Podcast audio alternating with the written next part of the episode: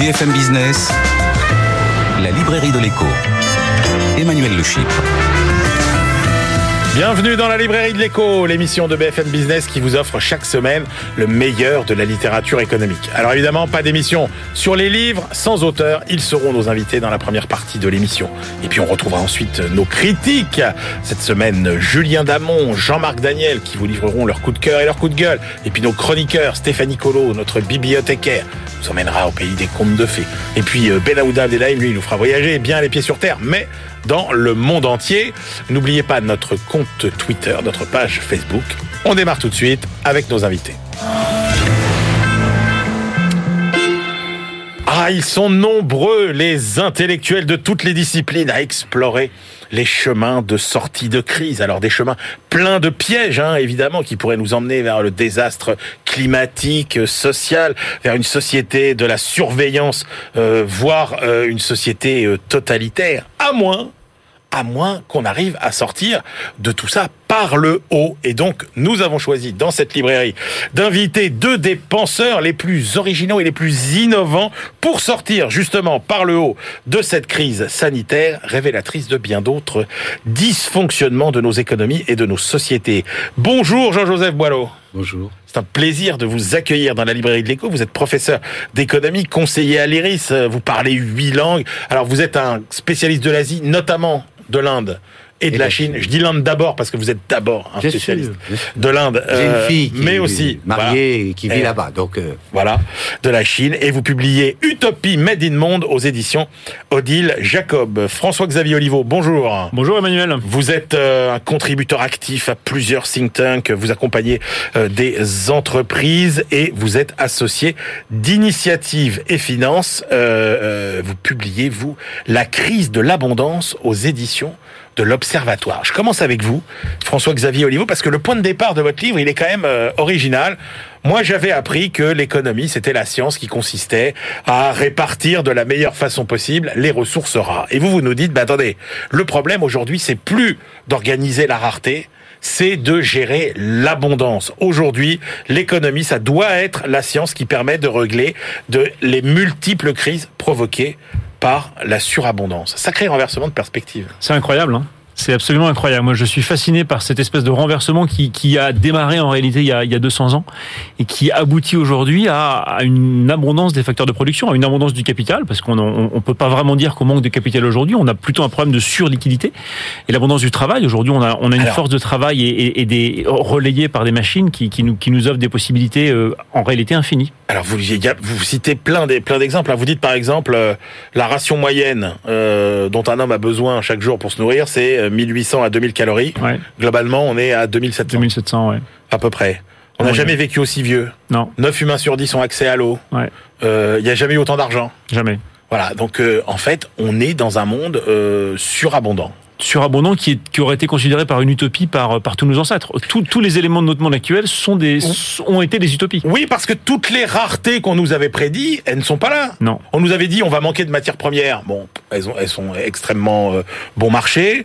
Euh, on nous on nous avait dit euh, euh, finalement euh, les, les inégalités, mais bon globalement l'égalité n'a jamais été aussi forte. Donc toutes les raretés ne se sont pas euh, se sont jamais euh, révélées exactes. Oui, sur, sur, sur les ressources, c'est effectivement un point très, très intéressant. Moi, j'étais en, en sixième il y a quelques années euh, maintenant, mais, mais ma prof d'histoire géo m'avait dit, voilà, dans 30 ans, on n'aura plus de pétrole. J'étais terrifié oui. par ça. Ouais. Et en fait, en réalité, euh, le pétrole, on en consomme deux fois plus aujourd'hui qu'à l'époque où j'étais en sixième, et il est deux fois moins cher. Il est mo- aujourd'hui l'achat d'un litre d'essence pour un pour un Français euh, lui temps- lui prend deux fois moins de temps de travail qu'en 1970 avant avant les crises de l'OPEP et avant le- avant les impôts. Donc en réalité, on a réussi à rendre abondantes des ressources qui par nature sont finies, mais la- la- la- les progrès de la technologie et de la productivité ont réussi à les rendre abondantes. Sur les Alors, inégalités, vous avez raison. On est il y a- il y a- Globalement.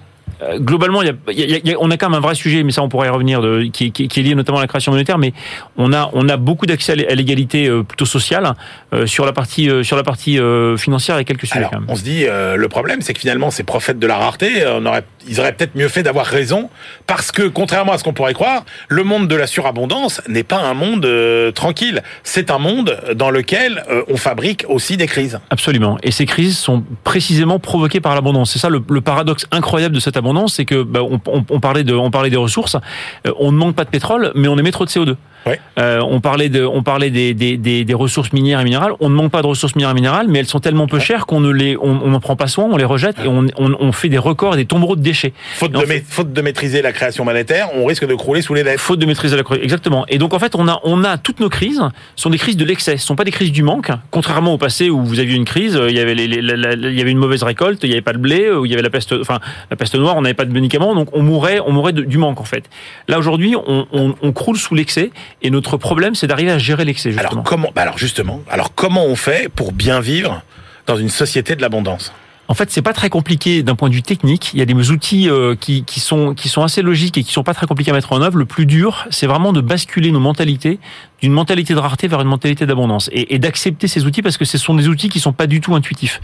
Et ceux que je propose dans mon livre sont très même très contre-intuitifs. Alors, on va on va commencer par euh, ce qui est peut-être euh, le, le cœur hein, de, de, de votre raisonnement. Alors effectivement, vous le dites, hein, on remet pas en cause euh, l'économie de marché. Non, pas du tout. On remet pas en cause la concurrence, donc on n'invente pas euh, euh, une- un- des, des nouvelles règles euh, économiques. Par contre, euh, et c'est là le, le- le point de départ de votre raisonnement, c'est que de plus en plus, finalement, c'est la machine qui va travailler pour nous. Ouais. Et nous, on va travailler de moins en moins. Euh, C'est déjà le cas. En réalité, c'est déjà le cas depuis 200 ans. En réalité, le, le, le temps de travail éveillé, c'est toujours un chiffre qui étonne beaucoup les gens. Mais aujourd'hui, on travaille de l'ordre de 12% de notre vie éveillée. Ça se calcule assez facilement. C'est-à-dire que la, plus de la moitié du temps de notre vie, on ne travaille pas, soit pour les études, soit pour la retraite. Et le chiffre était de 70% il y a deux siècles, en fait, euh, au début du 19e siècle. On est passé de Mais 70 là, on à n'est pas au 12. bout là du, du, de ce. Ah, non, on n'est pas au bout. On continue à avoir des gains de productivité. La machine continue. On les mesure pas très bien, mais on continue à en avoir. Euh, et la machine continue à, à, à, à nous à faire des tâches pour nous. Euh, mais, euh, mais, mais, mais tant mieux, j'allais dire. Euh, on- parfois, on parle de taxer les robots. On dit mais la machine nous remplace. Et qui a envie de taxer aujourd'hui les machines à laver ou les moissonneuses batteuses sous prétexte de créer des emplois? Personne. Donc en fait, en réalité, ce, ce cette aide des, des, des, des machines a lieu. Et donc effectivement, on travaille de fait depuis deux siècles de moins en moins. Alors venons-en à vos propositions que je vais classer par ordre de, de, de classicisme et d'audace. Euh, J'ai envie de dire la proposition finalement la plus classique. Vous dites bah évidemment pour résoudre la crise écologique, il faut faire payer l'usage de la nature. Donc Absolument. une taxation environnementale. Oui, avec avec quelques quelques nuances qui sont très fortes. D'abord, il faut qu'elle soit elle soit très homogène. On, on a aujourd'hui une taxation qui est très hétérogène avec plein de dispositifs. Et surtout, la clé, c'est vraiment de redistribuer intégralement cette taxation aux personnes. Et c'est ça qui a qui a qui a manqué en, dans le dans les les gilets enfin les, les, les bonnets rouges et les gilets jaunes. C'est le fait de redistribuer intégralement. Et l'idée, c'est de faire donc, ça à, à fiscalité globale constante, donc à pouvoir d'achat constant et à et à, et à productivité constante et à compétitivité constante. L'idée, c'est de remplacer en fait des impôts sur le capital et le travail par des impôts sur l'environnement. Alors, dans un monde où effectivement, euh, du fait que c'est la machine qui va de plus en plus faire le boulot euh, à notre place, et donc dans un monde où euh, les revenus vont de plus en plus être dissociés du travail, Voilà. vous êtes favorable à la création d'un revenu universel? Absolument. Oui, parce que c'est une logique. En, en- réalité, comme les machines font de plus en, prennent de plus en plus de place dans la production et le capital, euh, c'est mesuré. hein, il y a des études économiques qui, qui le montrent. Le capital prend de plus en plus de place dans la, dans la valeur ajoutée. Euh, on peut pas avoir uniquement des revenus qui viennent de la production de travail. Et donc, on a besoin d'avoir un système qui permet aux revenus du capital de revenir effectivement sur le vers les personnes. On est en train de séparer en fait le travail et le revenu. Je crois pas du tout à la fin du travail, euh, pas du tout, euh, parce qu'on a envie de travailler, on va on va vouloir contribuer. En revanche, ce que je vois de, de plus en plus, c'est une séparation entre le travail et le revenu, qui, qui est très bien illustrée par exemple par la retraite. Euh, un retraité, c'est quelqu'un qui a un revenu d'un côté et qui travaille, soit bénévolement, soit dans sa famille de l'autre. Et donc donc on est en train d'avoir cette cette une tendance forte sur la séparation entre le travail et le revenu. Et effectivement, le revenu universel est un est un bon outil pour gérer ça, avec un certain nombre de contraintes pour éviter les dérapages, notamment une, une contrainte d'équilibre budgétaire. Mais effectivement, on peut tout à fait euh, concevoir un système qui fonctionne Alors- très bien avec un revenu universel. Ça- Et d'ailleurs, et d'ailleurs, le revenu universel aujourd'hui serait, euh, pourrait être mis en place en, en consolidant des dispositifs existants et en les Ouais. simplifiant. Alors ça, c'est audacieux, mais c'est pas délirant. Votre idée délirante, vous, c'est l'idée que finalement la Banque centrale euh, va distribuer euh, à chaque citoyen un, un petit pécule amortisseur de choc, moi j'appelle ça. Vous, vous appelez ça euh, Un dividende monétaire. un dividende monétaire. En gros, l'idée, c'est que, euh, euh, en fonction de l'évolution de, de l'inflation, la banque centrale distribuerait à chacun euh, 150 à 200 euros pour euh, essayer finalement d'avoir une forme de, de maintien de, de son pouvoir d'achat permanent. Alors, c'est, c'est, en fait, ça vient de, d'une création de valeur fondamentale de l'économie que je décris dans le livre, qui est la baisse des prix. Et en fait, on, on, on a un phénomène depuis 200 ans qui a été tout à fait mesuré, d'abord par Hume au XVIIIe siècle, puis par Fourastier et, et Schumpeter euh, plus récemment, qui est que les prix baissent. Les prix baissent en permanence et, c'est, et, et en fait cette baisse des prix s'accélère de plus en plus. Je parle pas que des prix des, des micros, enfin des, des, des ordinateurs, ou je parle aussi euh, le prix du blé par exemple, hein, depuis Louis XV a été divisé par 200. Le prix du miroir a été divisé par 4000 depuis Louis XIV. Donc euh, voilà, une, une, un vélo coûtait en Ah, 1910 attendez. le prix d'une moto. Ouais. Il y a un petit chiffre qui m'a beaucoup amusé, c'est euh, euh, vous dites euh, comment on fait pour savoir si euh, si on est pauvre ou pas? Et vous dites, imaginez chacun euh, vivre dans un monde où tout coûte dix fois plus cher Ouais. que ce que vous que ce que vous peu- payez aujourd'hui. C'est à peu près 1910, ça, Voilà. à peu près. Ouais. Voilà. C'est à peu près 1910. C'est, le, le, le, le Paris, les simples Paris-Bordeaux, 1000 euros entre Ouais, mais le, le- cette baisse des prix, euh, elle est, euh, elle est, elle est- c'est, le- produit de, des gains de productivité. Absolument, c'est une bénédiction. C'est ça qui nous Bon. fait accéder à l'abondance. ça, c'est de la déflation euh, technologique. Ouais, absolument, c'est de la déflation technologique. Maintenant, comment est-ce qu'on la maîtrise? Parce que vous pouvez pas laisser tous les prix baisser, parce que notamment les salaires baisseraient aussi. Et donc, on, on a une politique monétaire qui consiste à dire on combat la déflation, on crée de l'inflation par l'émission monétaire. Et le problème, c'est qu'on la crée par une dette temporaire, c'est-à-dire qu'on- par, par une monnaie temporaire. La dette, c'est une monnaie qui, qui s'autodétruit au bout de 8 ans, 10 ans, 12 Ouais. ans. Et donc, en fait, on a une, une augmentation permanente de richesse.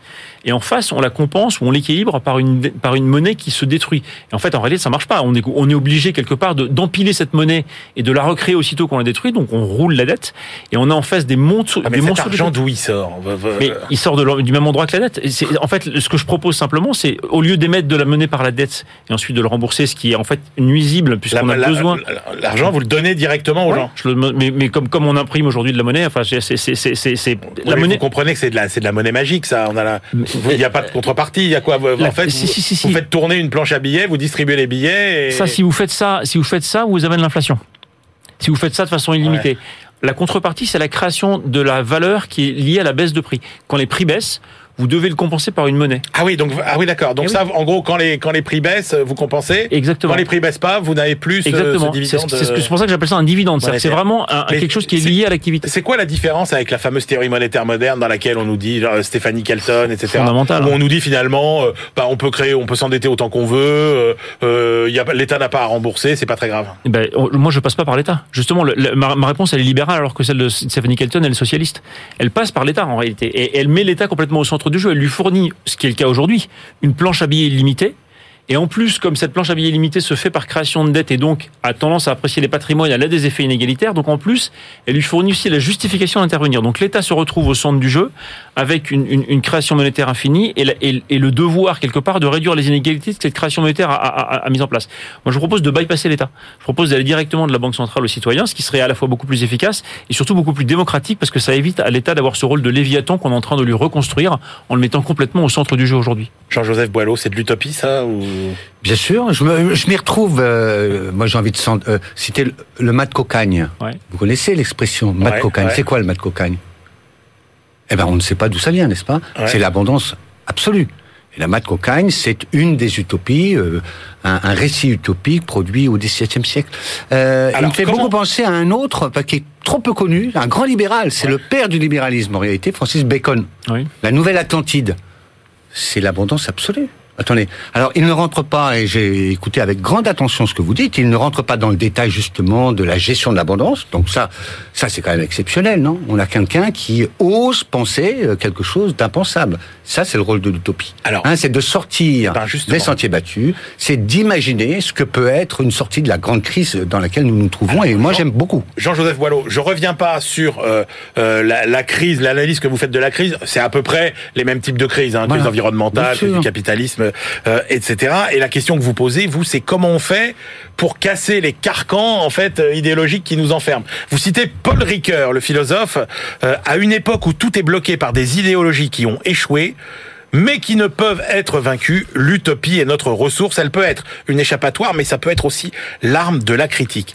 La porte de salut, c'est l'utopie. Comment vous définissez, vous, une utopie C'est quoi? L'utopie, c'est la capacité d'imagination, c'est la production d'un idéal qui permet d'aller au-delà des blocages du système. Et le mot utopia, utopie vient de ce fameux petit opuscule qui était le premier best-seller en Europe. Utopia, Thomas More, dans lequel il décrit une sorte de société d'abondance et idéale. Alors la différence avec ce que vous décrivez dans votre livre, mais lui c'est parce que euh, on, on est au, au- au Moyen Âge, n'est-ce pas? Lui, euh, il, il cherche à produire un échappatoire à la tyrannie despotique, à l'État. Parce que c'est bien l'État qui gouverne à ce moment-là l'économie, les économies. Et donc il va être à l'origine aussi de la production, lui, de la réponse socialiste à la, au despotisme étatique, et Bacon, lui, sera la réponse Alors, libérale. On a un problème, Jean-Joseph Boileau, c'est que euh, vous expliquez très bien que finalement, il y a une espèce d'utopie mondialisée, c'est-à-dire que tous les humains rêvent d'une société euh, meilleure, idéale, euh, juste. Euh, le problème, c'est que tout le monde n'a pas euh, la même vision de, de cette société. C'est-à-dire que vous dites très bien, euh, on n'a pas la même utopie euh, en Inde, où on est sur une utopie plutôt du, du salut. Du salut individuel. En Europe, où on est sur une utopie de la liberté. euh, en Afrique, où on est sur une utopie de, de l'émancipation. Tout, tout le monde a, son- a ses utopies. Est-ce qu'on peut les, les je sais pas, dites-nous les, les, les grandes utopies aujourd'hui, c'est quoi? Mais celle que vous avez citée, parce qu'elle reste, c'est ça qui est quand même incroyable, c'est le temps long de l'histoire.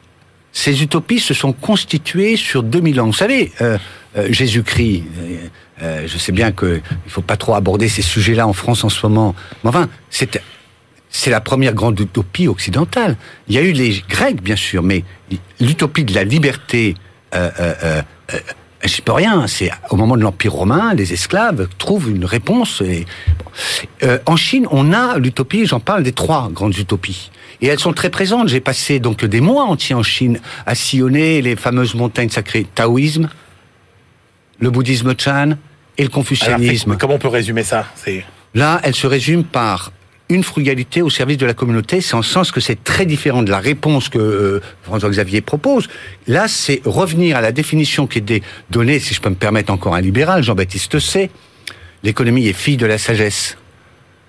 Elle sait euh, euh, se contrôler sur l'abondance et se concentrer sur le nécessaire.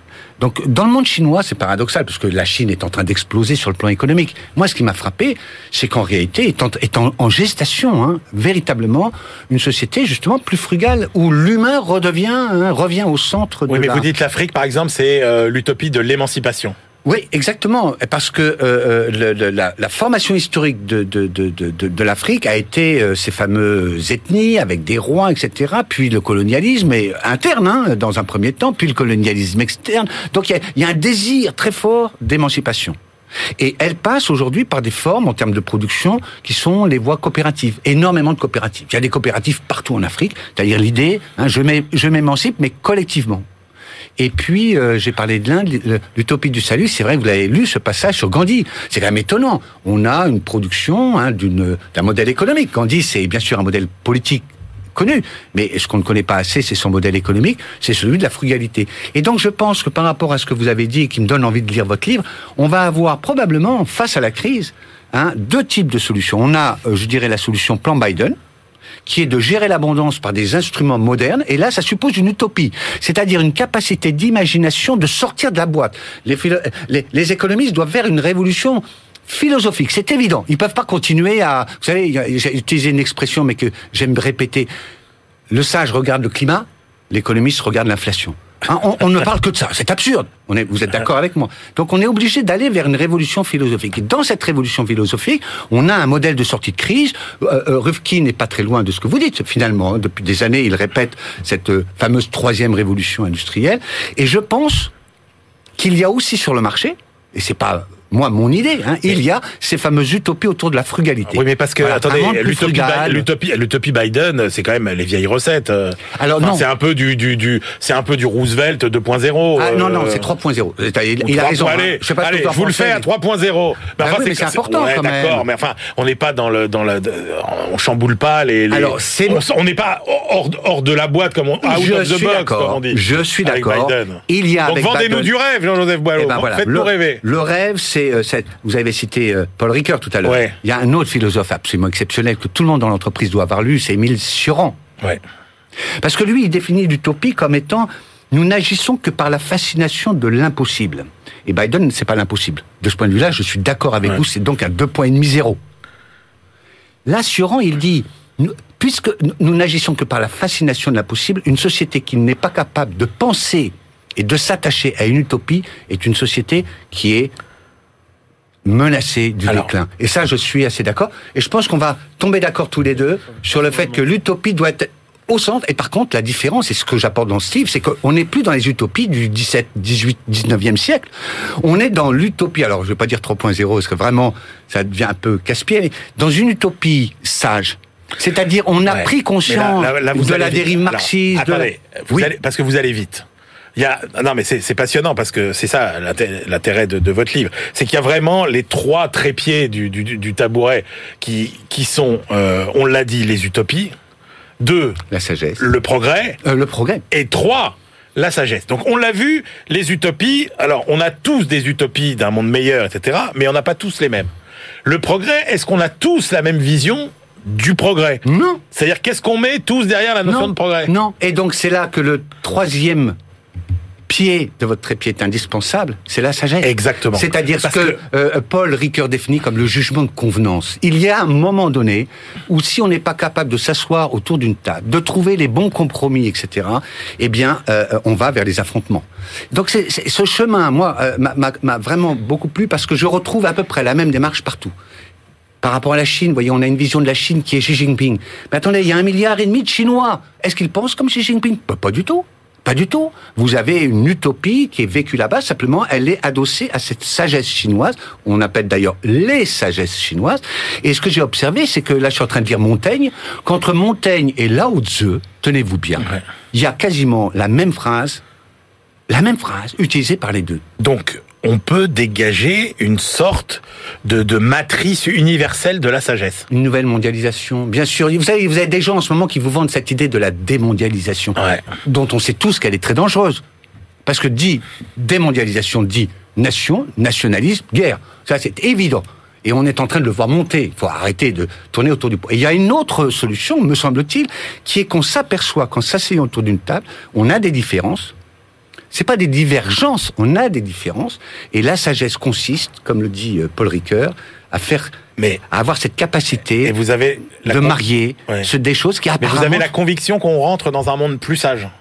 Alors, vous savez, on voit bien comment ça se passe, les crises. Vous avez euh, hein, le, le- le rythme, euh, les courbes montent, alors il y a des petites fluctuations, etc. Vous êtes d'accord avec moi, vous aussi, vous êtes tout à fait jeune, nous avons connu toute notre vie des Ouais. phénomènes de choc. Je reste persuadé que cette crise actuelle, la pandémie, qui n'est pas une pandémie qui est pas liée à un virus biologique, vous êtes bien d'accord avec moi que c'est notre système qui Oui, conduit qui- à ce que le virus biologique oui, transporte cette crise peut donner l'impression qu'on va aller vers des sociétés de surveillance ultra-tech, etc. Moi, je vois en dessous un mouvement extrêmement profond de citoyens, partout, vous l'avez vu, ce qu'on appelle les utopies réelles, qui se détachent. Et de ce point de vue-là, le revenu universel est, est- est- est une utopie extrêmement intéressante. Parce qu'il y a un bouquin qui est sorti, Bergman, euh, il y a deux ans, je crois. Ouais. Utopie réaliste Oui, dans lequel le revenu universel est un pied central. Bien. Eh bien, je pense que ce qu'il propose va un peu dans ce sens-là. On va relâcher du temps libre et on observe que l'homme sans travail, la femme sans travail, les humains sans travail sont perdus. Ils ont besoin de s'occuper et il construit une société alternative. Donc, le sage vous dit, ne soyez pas pessimiste. Vous avez en main vos cartes. pour terminer, euh, en termes de, de, de, de politique économique, de, de règles du jeu économique, concrètement, ça change quoi? Qu'est-ce qu'il faut mettre en place? Qu'est-ce qu'il faut changer? Alors, un, l'entreprise. Vous allez me dire, c'est bizarre, parce que je ne suis pas vraiment un, un- plutôt un macroéconomiste. Mais Enfin, je travaille beaucoup et j'ai créé mes entreprises. L'entreprise, c'est un lieu de vie essentiel. Et c'est donc dans les entreprises, la philosophie ne se remet pas au centre. Le rapport au consommateur, le rapport à mon travailleur, etc. Donc la raison d'être, c'est très important. En fait, c'est un levier beaucoup plus important que le, Le petit sens. gadget qu'on a, qu'on a cru le euh, au sens. départ. Quel est le sens de ce que je fabrique, pour qui, etc. Et, et sur le plan macroéconomique, je trouve que ce qui est dit là est très juste. On doit avoir des outils macroéconomiques qui permettent de gérer. Alors attention, abondance, pas partout Ouais. dans le monde. Hein, vous avez vu le constat quand même. Hein, vous avez quand même plus de 50% de la population mondiale qui est, très pauvre. Donc il Mais doit y avoir rien les n'empêche qu'elle devienne très riche. Aujourd'hui, il Oui. n'y a pas de limite à, à- à- au fait qu'il n'y a, pas de limite en termes de capital ou de travail à ce qu'on justement qu'on fasse accéder Exactement. ces pays-là à la richesse assez rapidement. Voilà. Il n'y a pas de limite. des canaux faut de se... redistribution. Mais voyez, avec les vaccins, comment on a du mal à vacciner la population des pays en développement. Donc là, c'est une révolution conceptuelle, là, qui est de dire que nous sommes sur la même planète. En gros, on a des, des, des façons un peu différentes de voir les choses, mais on a les mêmes sagesses. Regardez les proverbes. C'est quand même incroyable. Vous avez vu, je sais pas, j'espère que vous avez apprécié les proverbes Ouais. que je cite. Bah, c'est on converge tous, on se reconnaît tous dans, cette, dans ces sagesses populaires. Donc il n'y a pas de raison qu'on ne trouve pas sur le plan macroéconomique des instruments de gestion internes et surtout internationaux. Surtout et puis, internationaux. Et puis c'est pas que un livre d'économie parce que tous vos récits de voyage euh, sont beau, hein. absolument passionnants. L'Éthiopie, euh, l'Inde, euh, tout ça c'est euh, formidable. Merci beaucoup à tous les deux pour ces deux ouvrages extrêmement stimulants. Jean-Joseph Boileau, Utopie Made in Monde. Chez, Chez Odile Odile Jacob. Jacob. absolument. Belle équipe. Et François-Xavier Olivo, La crise de l'abondance aux éditions de l'Observatoire. Belle équipe également. Belle équipe également, absolument. On se retrouve tout de suite pour la deuxième partie de l'émission.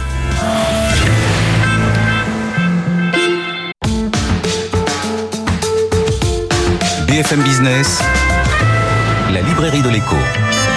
Emmanuel Le Chypre. On se retrouve pour la deuxième partie de cette librairie de l'écho. Nous la clôturerons comme de coutume avec nos chroniqueurs. Stéphanie Colo, notre bibliothécaire. Benahouda Abdedaïm, notre globetrotter. Mais tout de suite, on retrouve nos critiques du jour. À ma gauche, aujourd'hui, Julien Damon. Bonjour Julien. Bonjour. Julien Damon, euh, professeur, enfin enseignant à Sciences Po, à HEC, critique de livres notamment pour euh, le quotidien Les Échos. Et à ma droite, Jean-Marc Daniel, professeur émérite à l'ESCP, le critique attitré de la Société d'économie politique. On commence avec votre choix. Jean-Marc, le livre de François Lévesque, publié chez Odile Jacob, Les entreprises hyper puissantes. Absolument, oui. Et le sous-titre du livre, c'est Géants et titans, la fin du modèle global. Donc euh, François Lévesque, en deux mots, c'est un professeur spécialisé en ce qu'on appelle l'économie industrielle, c'est-à-dire euh, l'étude de- sur le plan de la théorie économique des entreprises et de leurs relations. Et il est professeur à l'école des mines de Paris, qui s'appelle plus comme ça maintenant, ça s'appelle Mines Paris Tech, etc. Bref, Enfin, c'est oh, le l'école des mines de Ouais. Paris.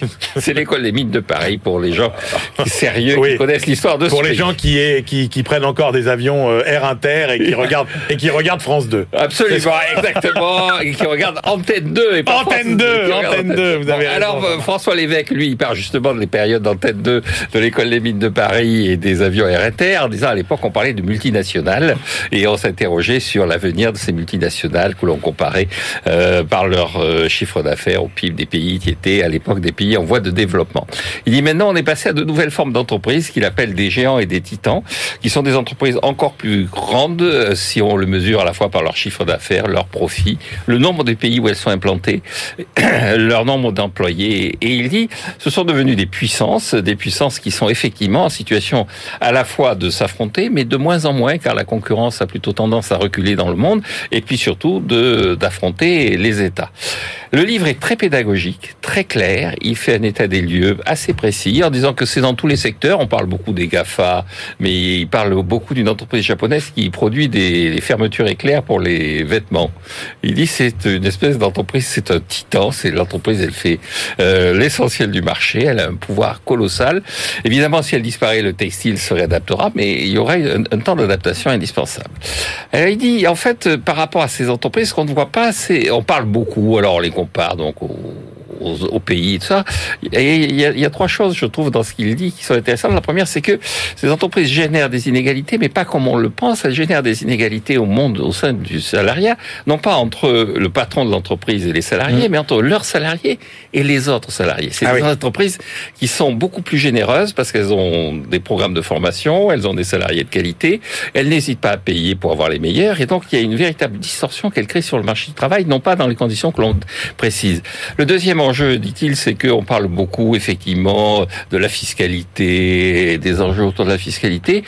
Mais il dit c'est pas forcément là-dessus que les entreprises sont les plus en concurrence avec les États. Il dit il y a des problèmes de lobbying, il y a des problèmes. Ça, c'est des obsessions de gouvernement, Euh, mais pas de ces pas- pas des entreprises. entreprises en tant que telles. Et puis le, le troisième enjeu, dit-il, c'est que effectivement, ce sont des entreprises qui sont souvent et de plus en plus des entreprises à rendement croissant, c'est-à-dire des entreprises dans lesquelles euh, le consommateur est demande à ce qu'elles soient grosses, parce que plus elles sont grosses, plus elles peuvent baisser les prix, il y a des économies d'échelle, il y a donc des rendements croissants. Et donc, euh, les politiques de concurrence que les, les États veulent mettre en place sont de moins en moins soutenues par euh, la population, et même y compris par des théoriciens de l'économie. Il dit, il y a des- des économistes maintenant qui disent que ces politiques de concurrence sont arbitraires, artificielles. Et donc, le livre est à la fois pédagogique, clair, intéressant, intelligent à lire. Formidable. Alors, Julien Damon. Je suis d'accord avec la conclusion de Jean-Marc. C'est vraiment un livre très intéressant, bardé d'idées nouvelles et d'informations euh, originales. C'est nourri de la théorie économique et de la mythologie grecque. C'est pour ça qu'il y a le titre autour des géants et des titans. Il revient, l'auteur, l'évêque, sur le risque historique qui était dénoncé par le PCF, je cite, de coca colonisation, et maintenant on dirait de colonisation numérique, et ça rend problématique. De GAFA colonisation. On, pourrait dire, mais c'est moins joli que Coca colonisation parce qu'il y avait un jeu de mots. Mais ça, c'est parce que vous n'êtes pas un ancien du PCF. Sinon, vous sauriez faire des bons jeux de mots. Bon, il y a une problématique dans l'affaire qui est de savoir si les très grands ne sont pas trop grands. C'est la grande inquiétude euh, quand ceci était baptisé multinational et quand maintenant on les baptise géants et Il nous montre qu'il y a des problèmes, c'est le moins qu'on puisse dire, avec ces très grandes entreprises, quand elles font du lobbying intensif, quand elles ont une diplomatie parallèle, quand même elles veulent battre monnaie, mais il nous dit qu'on se fait peur parce que les États souverains, sans avoir pleinement la main, la reprennent, et en particulier dans le contexte de l'Union européenne. Qu'est-ce que ça représente, ces entreprises? Ça représente un millier d'entreprises. Alors il y a 6000 entreprises qui font plus d'un milliard de chiffre d'affaires, mais lui nous dit qu'il faut prendre celles qui font un milliard de chiffre d'affaires, mais qui sont aussi multimilliardaires en dollars, en valeur. C'est ce millier d'entreprises que cet auteur nous décortique et dont il nous dit ce que peuvent être leurs euh, à venir et qui n'est pas aussi rose que ce à quoi elle pourrait prétendre. Mais c'est pas, à mon sens, le seul intérêt de ce livre. Il fourmille d'idées neuves et euh, d'observations originales. Moi, j'ai vu des choses intéressantes sur l'effet Matthieu. Vous savez, ça vient de l'évangile. À celui qui a, on donnera. Et il voit là les captations de richesses et de compétences de ces grandes entreprises. Il y a des pages tout à fait intéressantes et assez captivantes sur les plateformes de rencontres aussi, qui ne mettent pas à mal la démocratie, mais qui transforment véritablement la vie familiale. Et puis, il y a une petite relecture de ces deux ouvrages importants que sont 1984 et Le meilleur des mondes, où l'évêque nous dit, ces deux grands auteurs, Aldous euh, Huxley et puis euh, George Orwell, George Orwell, dont le nom était Blair au départ, Eric Blair, en tout cas donc George Orwell et euh, Aldous Huxley, n'auraient jamais pensé que 1984 pouvait être une entreprise. Ils ne voyaient là que des Eh oui. États. Donc vraiment, c'est à lire. Non, mais ce qui est, ce qui est nouveau en plus, euh, enfin très vite, c'est que euh, dans l'économie, dans le monde de l'économie de réseau, il y a des vrais avantages à avoir, par exemple, une norme unique euh, pour euh, beaucoup de monde. Exactement. Ce qui, ce qui défend cet argument de plus c'est gros, bah plus finalement plus c'est pratique et plus euh, et plus euh, finalement tout le monde y gagne. Oui, ça c'est nouveau. l'argument, c'est des rendements croissants. Et il Ouais. insiste là-dessus et c'est intéressant. Et il dit bien, euh, un des atouts de la Chine, c'est qu'il y a un marché qui est, alors que l'État s'en mêle, mais Eh oui. il y a quand même un marché de plus de 1 milliard 300 000, euh, 300 millions d'habitants. Alors on passe à votre choix, euh, Julien Damon, le livre de Minouche Shafik, What We Owe Each Other, A New Social Contract. C'est euh, aux éditions Princeton University. Euh, qui, est Minouche Shafik, euh, Julien Damon? C'est la directrice de la London School of Economics. D'accord. La directrice de cette institution internationale très importante qui est la LSI. C'est, pour le dire vite, Sciences Po en mieux. Et dans le monde entier. Voilà. D'accord. Et alors, Alors, sa thèse? sa thèse, euh, c'est non pas une thèse générale sur la société telle qu'elle est, c'est un ensemble de propositions sur le contrat social un peu délité que nous vivons un peu partout dans le monde et un ensemble de recettes qui peuvent faire revivre la social-démocratie. Elle est la directrice de la LSI et c'est assez important parce qu'elle fait référence à ses prédécesseurs, pas tous, mais des prestigieux comme William Beveridge à la tête du programme qui a mis en place l'État-providence britannique, comme le sociologue Giddens qui a été lui le philosophe de la troisième voie. Elle est un peu orpheline de tout ça et elle fait une série de propositions pour revivifier le contrat social et sans caractère gnangnan. Moi j'étais assez inquiet parce que dès qu'il y a euh, contrat social dans un titre, Ouais. parfois c'est assez lénifiant et là pas du tout. D'ailleurs elle a une définition très simple. Le contrat social c'est ce que en société on peut attendre les uns des autres. Et elle plaide pour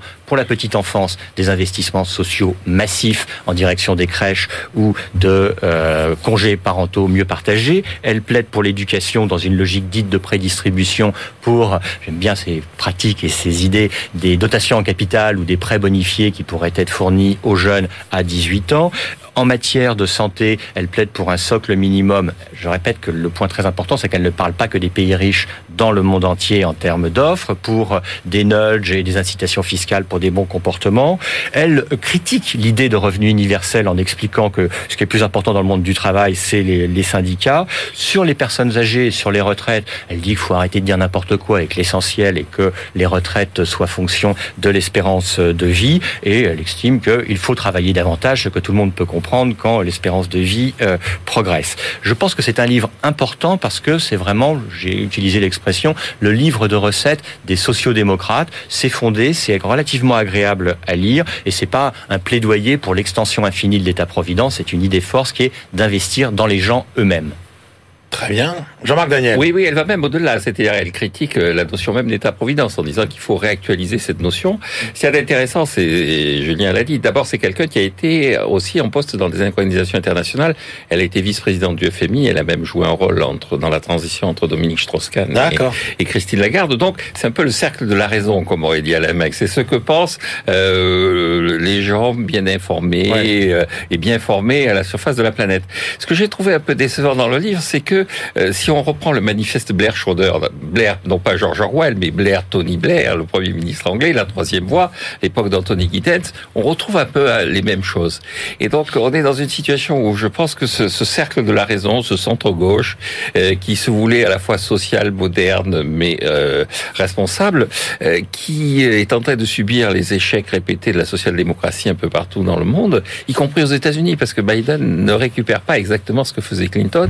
Ce cercle-là a du mal à se faire entendre, donc on produit ce type de littérature, et euh, je trouve que ça manque un peu de, euh, de capacité à convaincre. C'est-à-dire, c'est intelligent, mais c'est euh, un peu euh, convenu. Enfin, il y a, un, peu trop sage, un peu trop sage, un côté pour, pour, le révolté que vous êtes. Voilà, absolument, oui. Convenu pour les pays riches, c'est tout à fait exact. C'est dans le sillon de ce qui se disait il y a une vingtaine d'années. Beaucoup plus original pour les pays en développement. Très bien. Merci beaucoup, messieurs. Euh, je rappelle vos deux livres, Les entreprises hyper puissantes par François Lévesque chez Odile Jacob et Minou Shafik, What We Owe Each Other. C'est aux éditions Princeton University. Eh bien, on va maintenant partir en voyage dans un pays merveilleux avec Stéphanie Colo. Je ne vous en dis pas plus. BFM Business, la librairie de l'écho. Les livres d'hier et de demain. Bonjour Stéphanie. Euh, bonjour Emmanuel. Alors, euh, je, je n'ose pas parler de voyage dans le temps. Et non. Cette semaine, c'est plutôt un voyage dans un monde parallèle. Euh, On peut dire ça, de... un monde parallèle. Ouais. Effectivement, dans, je vous emmène dans, Cendrillon, dans l'univers des contes. La Belle au bois. On va repartir en enfance un peu avec le livre de Franck Cauchois. Si l'économie m'était compté huit histoires de ah, marché. Mais, attention, m'était compté mais t'es compté, bien comme sûr. un compte. Comme un tel un compte. L'auteur aussi, euh, revisite. Merci Emmanuel Le Chypre pour cette remarque. Non parce qu'il y a des auditeurs à la radio qui n'ont peut-être pas vu fait. la couverture du livre et qui comprenaient pas la subtilité de Et pour les podcasts également, rappelons-le. Voilà, L'auteur revisite donc dans ce livre les comptes à travers leur dimension économique. Il étudie leur rapport finalement avec le monde du commerce et c'est une sorte en fait de sociologie économique des comptes de fées. Stéphanie, et donc, euh, qui est Franck Cauchois? Alors, il est agrégé en sciences sociales, il est maître de conférences en sociologie, actuellement détaché au CNRS, euh, comme, chargé, comme chargé de recherche à l'université Toulouse 2, et il consacre essentiellement euh, ses travaux à l'anthropologie du marché. Alors, quel conte on retrouve dans ce livre Alors, on côtoie tour à tour le petit chaperon rouge, les trois petits cochons, boucle d'or ou encore le petit pousset. Ouais. Et Franck Cauchois, en fait, met en avant leur euh, univers, leur dimension universelle, parce que nous avons tous appris, euh, grâce au conte, à se méfier du grand méchant loup, à montrer euh, patte blanche. Il rappelle aussi leur contexte historique.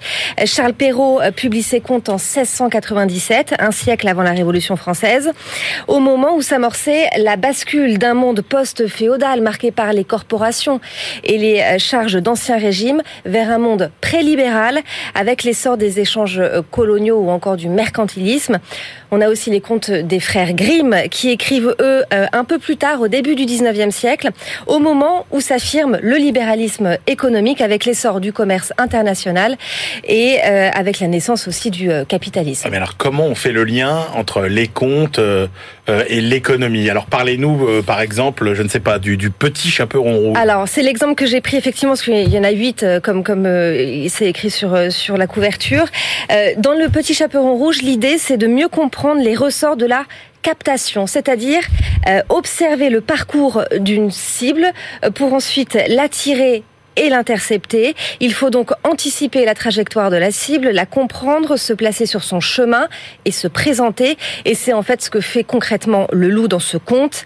Il y a la rencontre entre la fillette et le loup dans les bois, puis le loup euh, qui euh, rencontre la grand-mère et enfin la petite fille à nouveau. Et en fait, on se rend compte qu'il se contente d'être au bon endroit au bon moment et de recevoir les informations que lui donne la fillette. Je vais voir ma grand-mère pour lui apporter une galette et un pot de beurre ce que le loup dira apporter à la grand-mère quand il voudra la manger. Et en fait, ce que nous explique Franck Cauchois, c'est que le loup se pose en capteur. Il recueille l'information pour savoir comment agir au coup suivant. Oui. Puis, en réflecteur, il renvoie l'information recueillie pour obtenir un succès euh, total au coup ultime. Et en fait, Franck Cauchois, euh, pour, pour Franck Cauchois, tout l'effort du loup consiste à faire basculer une famille qui fonctionnait jusque-là selon un cycle autarcique au niveau de, de sa consommation et de sa production, et de la faire basculer dans un monde de euh, la, de- dans le monde de la consommation, et si possible, sur le mode du consommateur consommé. Eh ben dites donc, je vous avouerai que je n'avais jamais jamais lu tout ça dans euh, le petit euh, chaperon rouge. C'est une analyse non, très très poussée. C'est incroyable. Alors il y a Barbe Bleue, il y a aussi énormément de contes. hein. Ah oui. Il y en a plein. Et alors, il y a y, euh, y une autre histoire qui vous a Ah, comme il- ça passionné ça serait compliqué de tout, tout, tout vous les raconter là maintenant. Celle de Barbe Bleue est pas mal aussi. Bon. Euh, celle d'Ansel et Gretel aussi sur Ah oui, le supermarché, la maison supermarché. Bon, bah écoutez, euh, voilà une approche renouvelée des contes de fées. En tout cas, merci beaucoup Stéphanie. Allez, là, je ne vous emmène plus au royaume des contes de fées, mais dans le monde bien réel, le vaste monde bien réel, grâce à notre globetrotter Benahouda Abdelhaim. BFM Business, la librairie de l'écho. Les livres d'ailleurs. Bonjour Benahouda. Bonjour. Allez, Benahouda, on démarre notre euh, tour du monde. Alors avec euh, oui, une génération euh, malchanceuse, celle euh, des diplômés de la crise. Quel sort les attend De l'inconvénient d'être euh, né euh, deux ans trop tôt ou trois ans trop tard. Euh, voici une recherche académique que la jeunesse diplômée de 2020 ou 2021 euh, pourrait opposer aux aînés qui leur soutiendront que tout n'est que question de mérite, de travail, d'abnégation et de volonté. L'économiste allemand du travail, Hannes Schwant, enseignant actuellement à la Northwestern University aux États-Unis, établit ici une difficulté de départ très difficile à rattraper des années durant. En milieu de carrière, les diplômés en année de récession américaine euh, qui sont parvenus à trouver un emploi à peu près euh, à la hauteur de leurs espérances gagnent en moyenne moins en ayant travaillé plus. Euh, et l'effet de revenus se répercute sur leur vie privée. Ils se marient moins, euh, Ah ouais. ils sont plus nombreux à ne pas avoir d'enfants, euh, à seulement quelques promotions d'écart. Euh, leur taux de mortalité prématurée, en moyenne bien entendu encore, euh, est supérieur en corrélation avec la cigarette, l'alcool, l'alimentation. Encore plus frappant, l'auteur a trouvé un risque plus significatif de mort par overdose et autres décès dits du désespoir lorsque vous avez quitté les bancs de l'école euh, lors d'une période de contraction du produit intérieur brut. D'après le traitement des, des- des données aux, aux États-Unis, l'obtention d'un diplôme de récession, dit de récession, est associée à une augmentation d'environ 6% du taux de mortalité par tranche d'âge. Euh, paradoxe, l'économiste relève par ailleurs un sens de l'adaptation forcée, en l'occurrence, plus important, une souplesse euh, dans l'approche du marché du travail qui fait que les diplômés de la grande récession post-2008, dix années plus tard, euh, ont connu un taux de chômage globalement inférieur à celui des diplômés des bonnes années antérieures. Ah, c'est incroyable ça, parce qu'on avait en France des études, notamment celle du CEREC, hein, qui comparait la génération bénie, par exemple, de 98, rentrée sur le marché du travail en forte croissance, avec celle de 2000, euh, 2009, et on trouvait au bout de 15 années de carrière des écarts euh, de salaire importants de 10%, mais je pensais pas, Benahouda, que ça pouvait aller jusqu'à tous les aspects de euh, la vie quotidienne, familiale, et jusqu'à la santé. Ah, on reste encore sur la problématique Covid-19, mais alors cette fois-ci, le cauchemar des embarquements des compagnies aériennes, Benahouda. Oui, de mal en pis, c'est le titre. Euh, la démonstration dans cette recherche euh, publiée par la Royal Society Open Science, qui est dans l'industrie, le mieux est peut-être l'ennemi du bien. Euh, Tasvirul Islam et plusieurs collègues euh, chercheurs ont étudié comment la méthode post-Covid euh, stricte d'embarquement euh, dans les avions du fond de l'appareil vers euh, l'avant se révèle contre-productive. Dans 20 à 25 des cas, euh, lors du voyage, c'est dans ce laps de temps que l'infection aurait lieu. Donc c'est le moment le plus propice à la Malheur. transmission d'un virus, quel qu'il soit. Ah ouais. Et ah, ils peuvent aussi s'appuyer, c'est là aussi que c'est très intéressant ce, ce travail de recherche, sur des travaux qu'ils ont déjà effectués auparavant euh, concernant la transmission potentielle d'Ebola lorsqu'on monte dans l'avion. Eh oui. Euh, alors les compagnies considèrent sur consigne du régulateur, bien entendu, que cela réduit le contact entre les passagers en faisant embarquer en premier ceux du fond, ceux qui sont euh, dans les dernières rangées, sauf qu'en rangeant leur bagages de cabine, leurs manteaux, etc. Cela crée des euh, ralentissements dans le couloir et des contacts plus importants.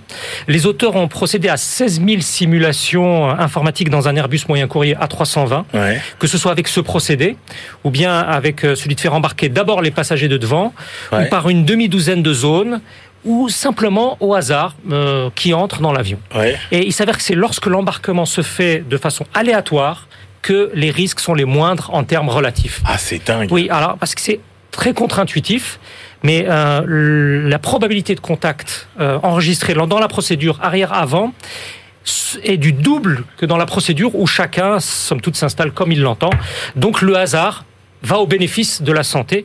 Les auteurs sont en train de travailler euh, sur des modèles affinés susceptibles de beaucoup intéresser l'industrie aérienne. D'accord. L'ordre spontané plus efficace que l'ordre organisé. C'est euh, c'est c'est une c'est vraiment une une allégorie du du, du libéralisme, euh, mon cher euh, Benahouda.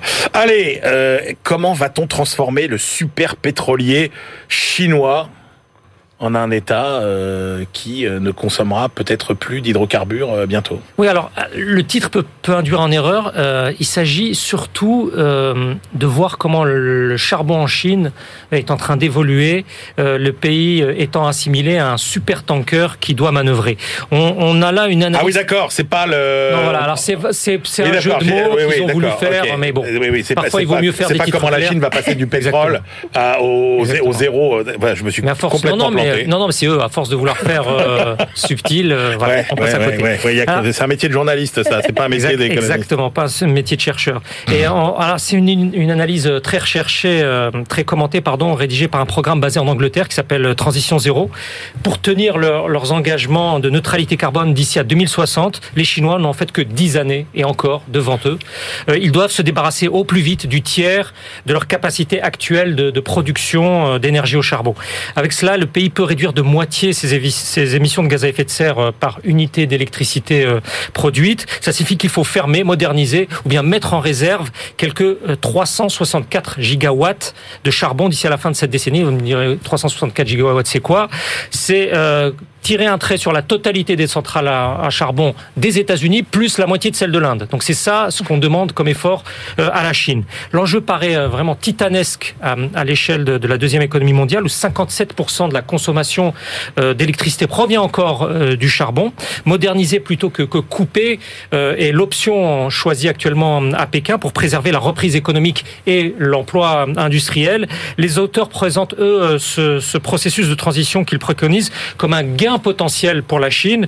Euh, aller à la place du charbon vers l'éolien, vers euh, le solaire, vers le renouvelable permettrait à l'économie chinoise d'économiser pardon l'équivalent de 1300 milliards d'euros étant donné les, les coûts comparés actuels. Malgré ses collègues considèrent quoi qu'il en soit que si la Chine échoue euh, dans ce domaine, alors c'est le reste du, du monde qui échouera dans sa lutte contre le changement climatique. Merci beaucoup, Benahouda Abdelhaim. Allez, c'est l'heure de nos ultimes choix. BFM Business, la librairie de l'écho. Les livres de la dernière minute. Julien Damon, quelle est votre dernière sélection pour aujourd'hui? J'ai choisi un petit opus signé de Cécile Dezonnet, qui est directrice de recherche ou d'études à Futurible, un petit bouquin qui s'appelle La société de déconsommation. Un beau petit euh, jeu de mots, petit bouquin dans lequel elle nous brosse le portrait d'une consommation qui baisse en France en raison du vieillissement, en raison de taux d'équipement qui sont déjà élevés, en raison de contraintes financières, en raison de crise Covid. Elle ne nous fait pas l'ouvrage d'un militant hystérique de la décroissance. C'est vraiment une analyse de ce que peuvent être les avantages de la mise en avant de l'économie de la fonctionnalité. On loue plus que l'on euh, n'achète. Il ressort de ce petit ouvrage les équilibres compliqués entre liberté individuelle et nécessité collective face à la consommation. Une citation quand même qui est mise en exergue, je vous la lis. Quand on pense qu'il suffirait que les gens n'achètent pas pour que ça ne se vende plus, Coluche. Bah oui, c'est l'offre qui crée la demande ou c'est euh, la demande qui impacte l'offre euh, Compliqué, hein Compliqué. Non, Jean-Marc, pour Jean-Marc, c'est pas compliqué. Oui, oui, oui, c'est l'offre qui crée la demande, pas de Bon, problème. ben voilà. Voilà, voilà. Et alors, euh, l'axe- euh, quelle de- Coluche. quelle demande créez-vous avec votre sélection, Jean-Marc Alors j'ai choisi le livre de Guillaume de Sex, Amour, gloire et raté. Donc Ouais, c'est euh, euh, voilà exactement. C'est dans le même Ouais. euh, veine humoristique. C'est des chroniques euh, qu'il a publiées dans l'usine Nouvelle. Donc c'est des textes assez courts, euh, à chaque fois très bien vus. Euh, non, non, c'est un livre agréable à lire. Oui, et- sur les, les, les, les grands fiasques, les grands échecs. Voilà, et le, le- thème, euh, c'est qu'il y a beaucoup de gens qui sont rentrés de dans l'histoire, en fait, pour avoir été avant tout Oui. euh, des ratés, des aigris, des incapables. Absolument. Et moi, je vous propose euh, cette semaine euh, Sylvie Matelli, géopolitique de l'économie, 40 fiches. Euh, illustrées pour comprendre le monde. Alors c'est vraiment euh, extrêmement euh, pratique. Hein. C'est euh, des thématiques, il y a des tableaux, des graphiques. On répond à toutes les grandes questions de façon simple. Si vous êtes étudiant, euh, notamment, euh, si vous avez des choses à apprendre de façon très simple, très synthétique et très sérieuse et très documentée sur la mondialisation géopolitique de l'économie par Sylvie Matelli. C'est publié chez Erol. Euh, Voilà, c'est la fin de cette librairie de l'écho. On se retrouve la semaine prochaine et d'ici là, bonne lecture évidemment.